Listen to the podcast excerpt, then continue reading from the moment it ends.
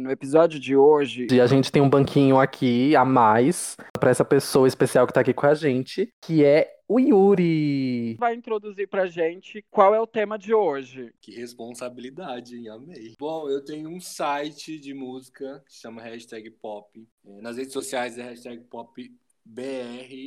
E também temos o site com muitas notícias, informações e muita fofoca, que é o que o povo gosta também, né? Que é o que a gente vai falar hoje aqui. A gente só sabe fazer isso, fofocar todos os dias. A gente termina de fazer nossas coisas. Ah, e agora? Vamos fofocar? Ah, gente, mas, mas todo mundo gosta de uma fofocazinha assim, né? Não tem jeito, não tem jeito. Tem um uma pergunta já pra fazer.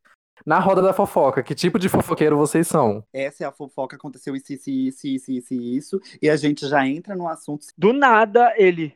"Ah, Mentira! E quando a pessoa manda a fofoca e depois some, é que ódio. Ou pela metade, né? Inclusive, tá rolando uma treta Gente, Ai, querendo ou não, ela passou pe- pela mesma situação, assim, de perder todos os seus direitos das suas coisas e.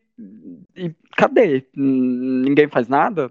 Mas ela é uma inútil. É normal, né? Pertinente a vida dela. Não sei. Não sei se eu posso falar, querida louca. Era isso que eu ia falar. Eu ia falar isso agora. Tipo, o quê? Girl! isso- Fofocas in- internacionais, o que, que vocês acham? Tipo, por exemplo, a a briga da Beyoncé com, com o Jay-Z lá no elevador. Eu amei, TMZ, te amo pra sempre. tanto é que ela botou em música.